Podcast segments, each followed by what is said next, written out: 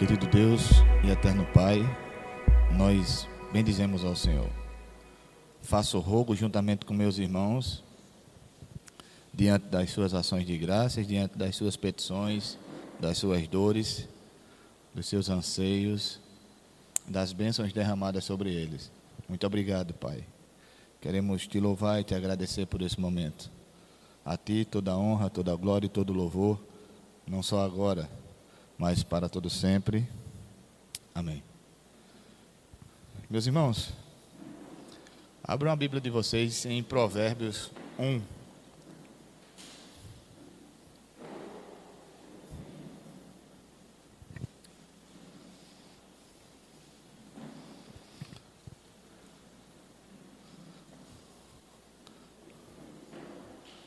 Provérbios 1.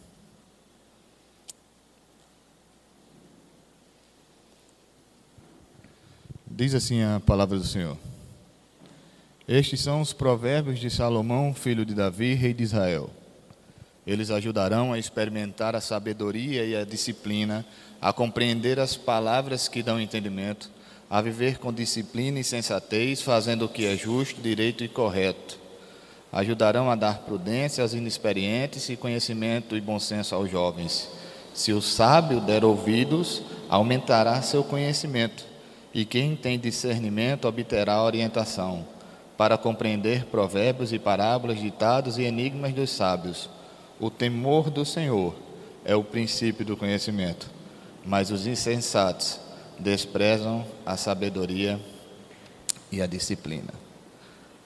Meus irmãos, o livro de Provérbios está lá como um livro de sabedoria, um livro sapiencial, como queiram enxergar ou chamar, mas ele às vezes é muito é, confundido, porque parece que o entendimento que se tem do livro de Provérbios é que ele apresenta só coisas de cunho moral e ético, e não é.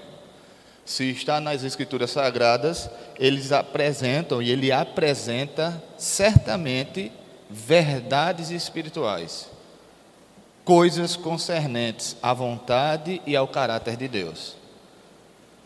Podemos ver que o livro de Provérbios, e se a gente for trazer um resumo, uma síntese do que é, nada mais é do que a aplicação ou a prática da fé do Deus Trino da aliança que foi revelado desde Adão e agora no livro de Provérbios ele é reconhecido, ele é visto ele já vem sendo observado e os seus mandamentos e os seus direcionamentos sendo obedecidos, seus feitos também.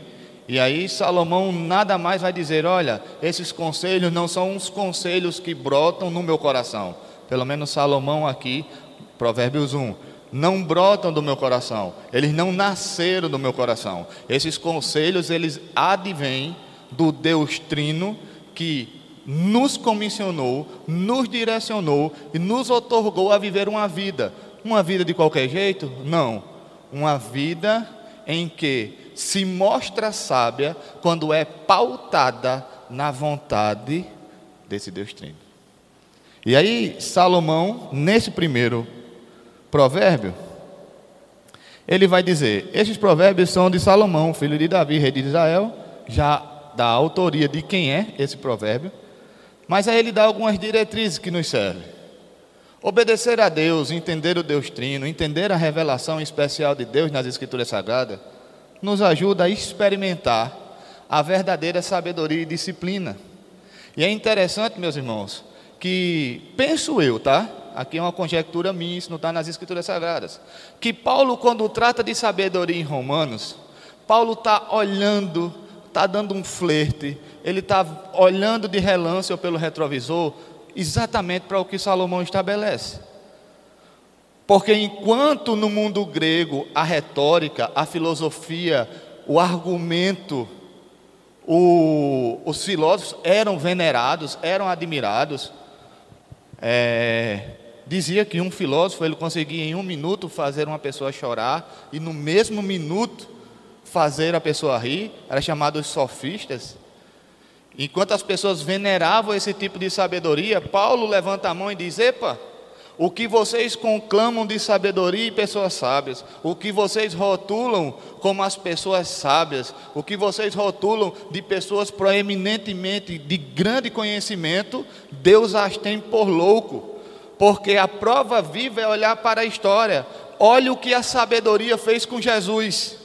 Os sábios, os religiosos, as pessoas de grande conhecimento no meio social pregaram o nosso Jesus na cruz. Agora veja a sabedoria de Deus, se encarnar e ir para uma cruz, para agora fazer de novo a ponte de amizade, o elo de ligação entre o ser humano pecador destinado ao inferno e um Deus totalmente santo. Isso é loucura, mas o que é loucura para todo mundo que se diz sábio é sabedoria de Deus para nós que cremos. Penso eu que Paulo estava olhando para o Provérbios. Porque Salomão vai dizer: esse conhecimento que é inerente de Deus e que chega a vocês é um conhecimento que instrui, é um conhecimento que disciplina. E Salomão vai mais. Salomão diz: você começa a viver com disciplina e sensatez, fazendo o que é justo, direito e correto. Está aqui um conceito, apesar de ser anacrônico, se eu dizer que é pós-moderno, mas há um, um conceito de moral absoluta. Salomão diz: olha, é olhando para o conhecimento de Deus, é olhando para a vontade dele, que você faz o que é correto. Não é de acordo com a cultura, não é de acordo com a sociedade, não é de acordo com o seu coração, como está lá em Juízo.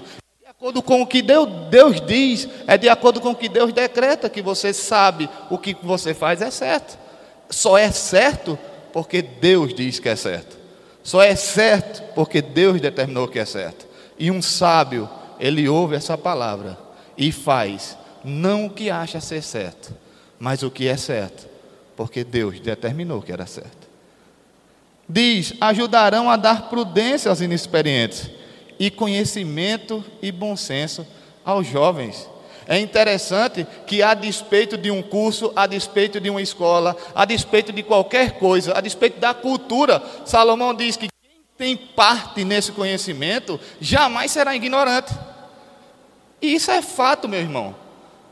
Não tem, você vê o doutor Augusto Nicodemos, com todo respeito que temos a ele, e o que ele propõe, e o serviço que ele faz ao Evangelho, e você pega uma pessoa que não tem estudo nenhum, mas que foi alcançado pela graça de Deus, você vê como aquela pessoa trata das coisas de Deus, e aí entendam, eu não estou falando de linguagem, eu não estou falando de retórica, mas eu estou falando de sabedoria e de conhecimento de Deus. Como as mesmas pessoas, por serem distintas, diferentes culturalmente, colocam Deus e aplicam o Evangelho e falam da mesma pessoa com a mesma sabedoria. Por isso que a sabedoria é dele, o conselho é dele. O conhecimento é dele. E aí, ainda que instrução nenhuma tenhamos, tudo provém dele. Se estudamos e estudamos, fazemos como Paulo dizemos e nos recomenda. Façamos isso para a glória de Deus. Mas é importante a gente entender que essa sabedoria só quem dá é Deus. Bom senso aos jovens. Ah, a gente que é pai sabe, meu irmão. Lá em casa são duas pecadoras, uma maior, uma menor. Mas tudo que é dado a elas, não é dado pelo que eu acho. Não foi Piaget. Não foi. Não foi Carl Roger. O que eu passo para as minhas filhas é o que Deus me passa. Eu educo elas, não segundo a pedagogia desse curso, mas segundo a pedagogia de Deus. Bom senso a vocês, que são jovens. O rumo dessa vida. Tudo está pautado em uma coisa, gente. E Salomão é. Assim, não é à toa que não teve rei igual a ele. Ele vai pautar exatamente isso. A vida prática de vocês, ela é modificada, ela é conduzida de que forma? Porque se é uma vida de sabedoria, ela é conduzida por Deus. E ele vai tratar até o verso 7, até o verso 6, de como interpretar as coisas, como ver a vida, como ter a cosmovisão correta. E a cosmovisão correta é conhecer a Deus e ouvir os seus conselhos, que está onde? Nas Escrituras Sagradas. E aí ele termina essa perícope dizendo: O temor do Senhor é o princípio da sabedoria. Tem um teólogo chamado A.W. Holland, de Antigo Testamento, que ele diz que a religião do homem sábio é temer a Deus. Ele parafraseia Salomão dizendo: Olha, quer saber a religião correta? É temer a Deus. E aqui, temor, literalmente no, no livro de Provérbios, é amedrontado. Ele pegou uma conotação diferente de honrar e adorá-lo, e é verdade. Mas, sobretudo, gente, é o pó falando ao Criador. Ora, é o sem conhecimento, ou melhor dizendo, de conhecimento muito, mas muito limitado, falando ao que tem todo conhecimento. É o que não tem poder de nada, em que um simples mosquito nos pica e a gente vai para uma cama.